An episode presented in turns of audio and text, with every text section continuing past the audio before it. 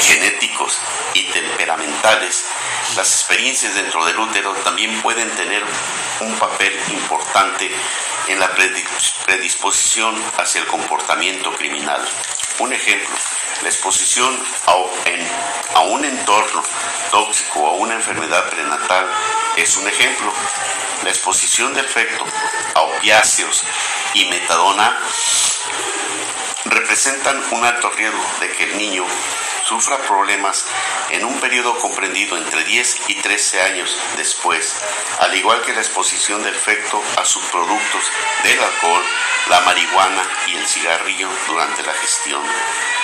Sin embargo, uno de los mayores peligros para el desarrollo del cerebro que se presentan a temprana edad, especialmente, aunque no de manera exclusiva, en niños y adolescentes que viven en la pobreza, es la exposición prenatal y postnatal a contaminantes ambientales y materiales tóxicos como las neurotoxinas.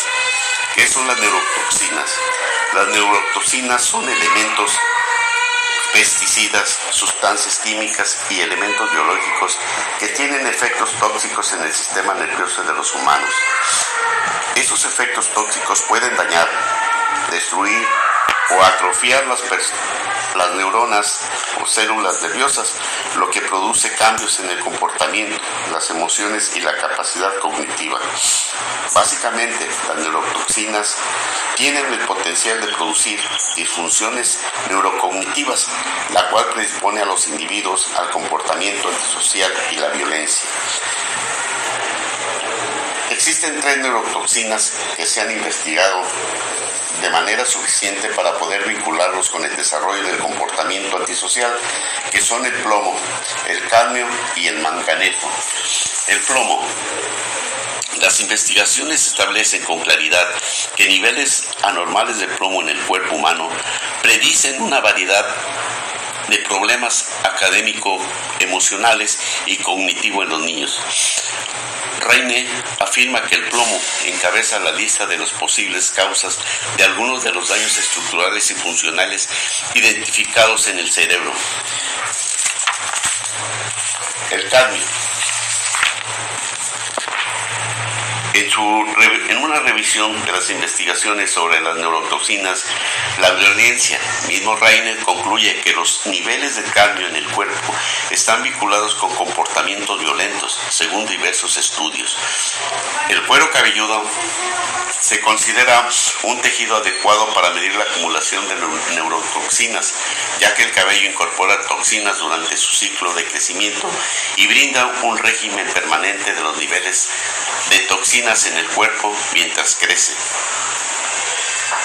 Hay tres fuentes principales de, que ingresan al cuerpo, que son la primera, el tabaquismo de la madre durante el embarazo, la segunda, exposición postnatal al humo ambiental proveniente del tabaco, tres, exposición al humo y las partículas que se desprenden al quemar combustibles fósiles y al incinerar basura municipal y desechos industriales.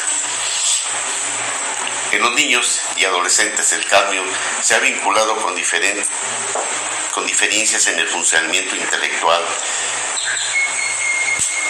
En un, en un eh, en un ejemplo, un ejemplo, encontraron que recientemente investigaciones han demostrado que los niños que viven cerca de los vertederos de basura y que presentan altos niveles de cambio en el cuerpo están en riesgos crecientes de sufrir trastornos de aprendizaje. El manganeso. La exposición al medio ambiente al manganeso representa un desafío complejo para los investigadores. Más aún, los actos antisociales cometidos por trabajadores expuestos a altos niveles de manganeso con frecuencia se deben a daño cerebral y se caracterizan por impulsividad y escasas regulaciones emocionales. La acumulación excesiva de manganeso en el sistema nervioso del niño puede ocasionar un deficiente funcionamiento cerebral, intelectual y una tendencia hacia la agresión y la violencia durante la adolescencia y la, y la adultez. El mercurio. El mercurio. Aún no se ha establecido un vínculo directo entre la exposición al mercurio y el comportamiento criminal o antisocial, sobre todo por las inconsistencias de los hallazgos de investigación. Mismo Raine se refiere a este metal como mercurio misterioso, porque por diversas razones su efecto sobre la salud y el comportamiento de los seres humanos es extremadamente difícil de medir con precisión. El mercurio que se ingiere, una mujer embarazada al consumir pescados y mariscos contaminados atraviesa con facilidad la placenta y pasa a través de la barrera hematoencefálica hacia el feto en desarrollo. Se sabe que altos niveles de mercurio contribuyen a la neurotoxicidad en los bebés y anormalidades fetales graves, incluyendo microencefalia, ceguera, retardo mental y severos trastornos en el desarrollo. Las propiedades protectoras de los, de los micronutrientes. Las dietas complementadas con micronutrientes al menos tienen el efecto de reducir los factores de riesgo acumulados que acompañan a la exposición del niño a muchas sustancias químicas inherentes a un entorno contaminado. Aunque cada uno de esos elementos traza en cantidades excesivas puede, puede ser tóxico y neurológicamente destructivo, en bajas cantidades todos ellos sirven como factores de protección para obtener resultados saludables. Por ejemplo, el hierro y el zinc son micronutrientes esenciales para el desarrollo cognitivo de los niños. La desnutrición, desnutrición prenatal y postnatal. La desnutrición afecta el desarrollo neurológico. Millones de niños en edad preescolar en todo el mundo la falta de nutrientes durante los periodos prenatales y postnatales pueden ocasionar cambios en el largo plazo o alteraciones en el desarrollo del cerebro. Varios estudios que son pertinentes para nuestros análisis indican que la desnutrición durante el periodo prenatal y la niñez temprana está asociado con resultados adversos en niños en edad escolar y adolescentes, incluyendo una creciente prevalencia de problemas de conducta y comportamientos agresivos. Otra investigación también ha asociado la desnutrición durante la infancia y la niñez temprana con posteriores en el funcionamiento cognitivo. Por ejemplo, Liu y sus colaboradores encontraron que la desnutrición a la edad de 3 años predispone al niño a deficiencias neurocognitivas, lo cual a la vez lo predispone a manifestar comportamientos antisociales de forma persistente durante la niñez y la adolescencia. Por lo tanto, se ha señalado a la desnutrición como un factor crucial que obstaculiza el funcionamiento cognitivo y el comportamiento prosocial en la adultez. El maestro Bartol, en su libro, expone sus puntos de vista con respecto a los riesgos en el entorno social. Y dice que la pobreza es uno de los factores que conllevan a los actos antisociales. También expone que eh, el rechazo de los compañeros en una, en una organización juvenil, social o estudiantil, también causa, causa eh, eh, problemas donde los chamacos, al verse, al verse rechazados o al verse o al no aceptarse dentro de ese grupo social, toman actitudes negativas ¿sí? y se dejan llevar por lo que ellos, por lo que ellos dicen, cayendo a, a actos a actos no bien vistos dentro de esa, de esa misma sociedad. Algunos, algunos niños, algunos jóvenes son rechazados, son rechazados por su carácter, por su carácter violento que presentan, por su manera de ser, por su, por su comportamiento posesivo, de querer imponer siempre sus ideas, aunque no sean las correctas, siempre tratan de imponer esas ideas, sí, a costa de lo que les, les pase o de lo que realicen.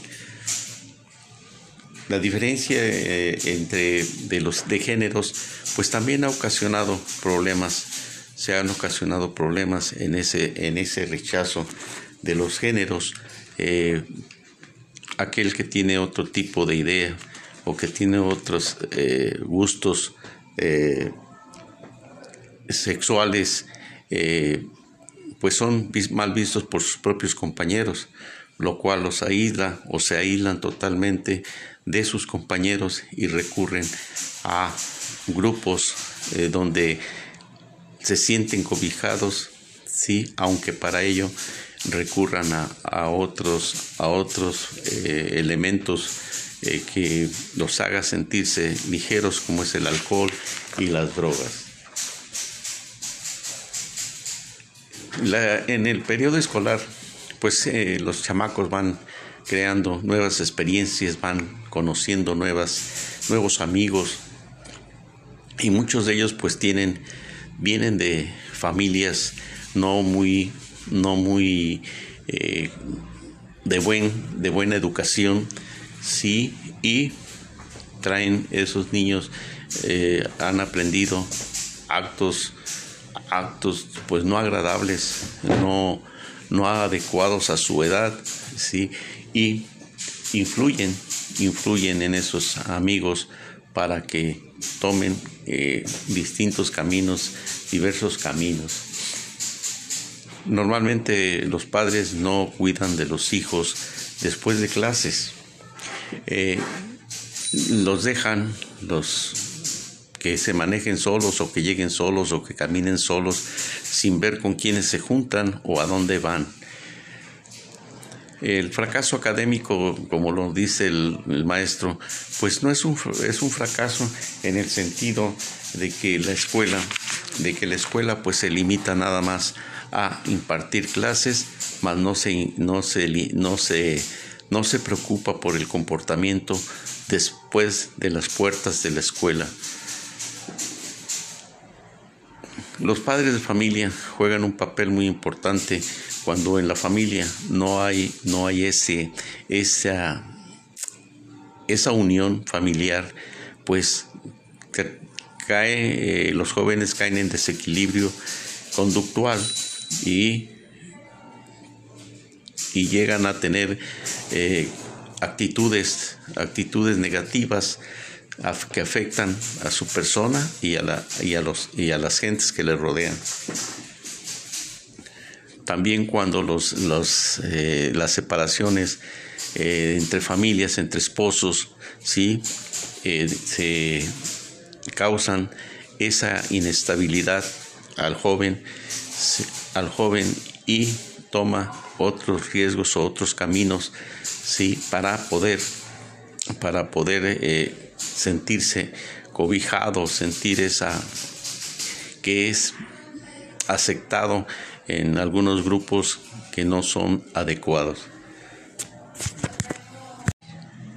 La psicología del consumidor es un campo aplicado de la psicología que se vale de los principios básicos de la ciencia psicológica para entender el comportamiento del consumidor. Pero, ¿qué es el comportamiento del consumidor? Eso se refiere a la observación y estudio de los procesos mentales psicológicos que suceden en la mente de un comprador cuando éste elige un producto y no otro, con la finalidad de comprender el motivo por el que sucede de esa manera.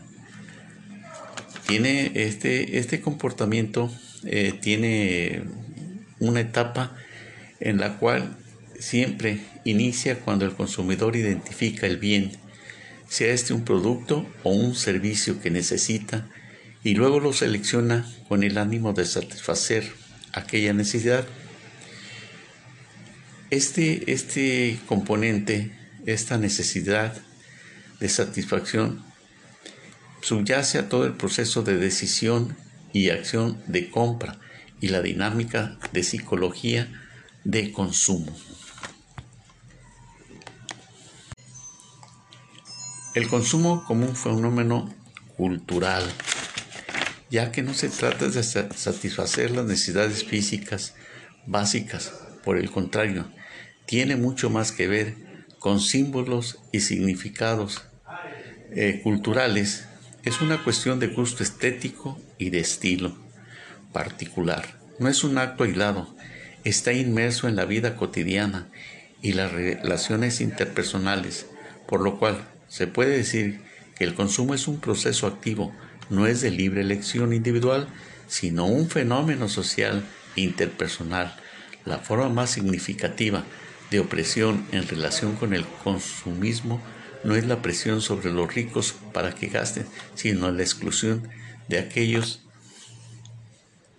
de aquellos a quienes se niega la participación, aumentando el aislamiento social y la pobreza relativa.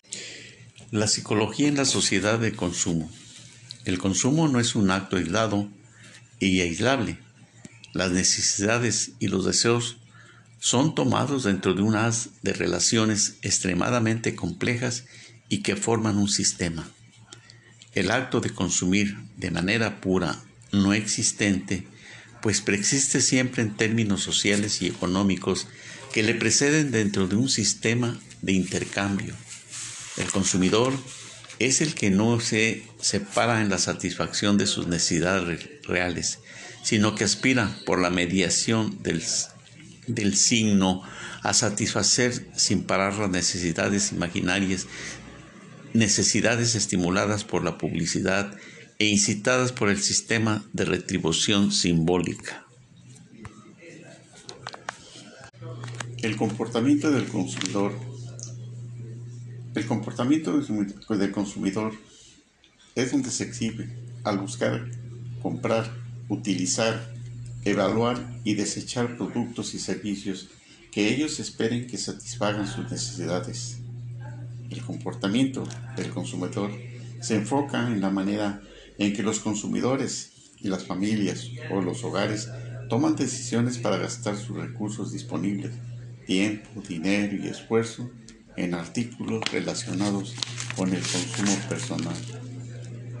Eso incluye que, que lo que compran, por qué lo compran, cuándo, dónde, con qué frecuencia lo compran lo utilizan como lo evalúan después de la compra, el efecto de estas evaluaciones sobre compras futuras o cómo lo desean, desechan. Si bien los consumidores son únicos, una de las constantes más importantes entre todos nosotros, a pesar de nuestras diferencias, es que todos somos consumidores. Por lo regular, usamos o consumimos alimentos, ropa, albergue, transporte, educación, equipo, vacaciones, necesidades, lujos, servicios, incluso, incluso ideas. Como consumidores desempeñamos un rol vital en la salud de, de la economía local, nacional e internacional. Las decisiones de comprar las tomamos y afectan la demanda de materias primas básicas para la transportación, la producción, la banca, influye en el empleo de los trabajadores y el despliegue de recursos de éxito de algunas industrias y, el fracaso de otras.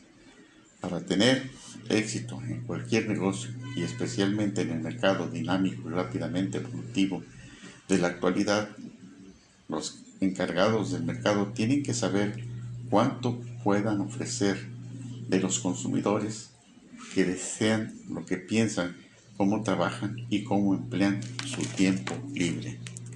Las empresas tuvieron que ir cambiando su manera de, hacer publicidad, ya que la, la ciudadanía, pues al transcurrir el tiempo, fue cambiando. No siempre fue el mismo comportamiento de consumidores, fueron cambiando conforme fue apareciendo nuevos productos, el consumidor fue cambiando. Entonces de esa manera las empresas pues tuvieron que buscar la manera de buscar la publicidad que fuera más llamativa, que tuviera eh, más eh, luz, eh, que sorprendiera a los consumidores, que les diera tentación el por qué, el por qué esa publicidad y entraran a consumir ese producto. Sí, y una de las causas principales de la nueva orientación de, la publicidad fue darse cuenta de que era el momento de que las empresas se enfocaran más a a los consumidores y las preferencias de estos. Se, eh, trata, se trataba de tener al consumidor en primer lugar en los pensamientos y en su planeación de negocios. De esa manera, en la publicidad se relaciona con lo que los consumidores quieren y no con aquello que la compañía encuentra más sencillo o menos costoso producir. Acepta una orientación de la publicidad, de la publicidad, el inicio de esta, de esta orientación de negocios, la cual los lleva a la filosofía esencial de la publicidad.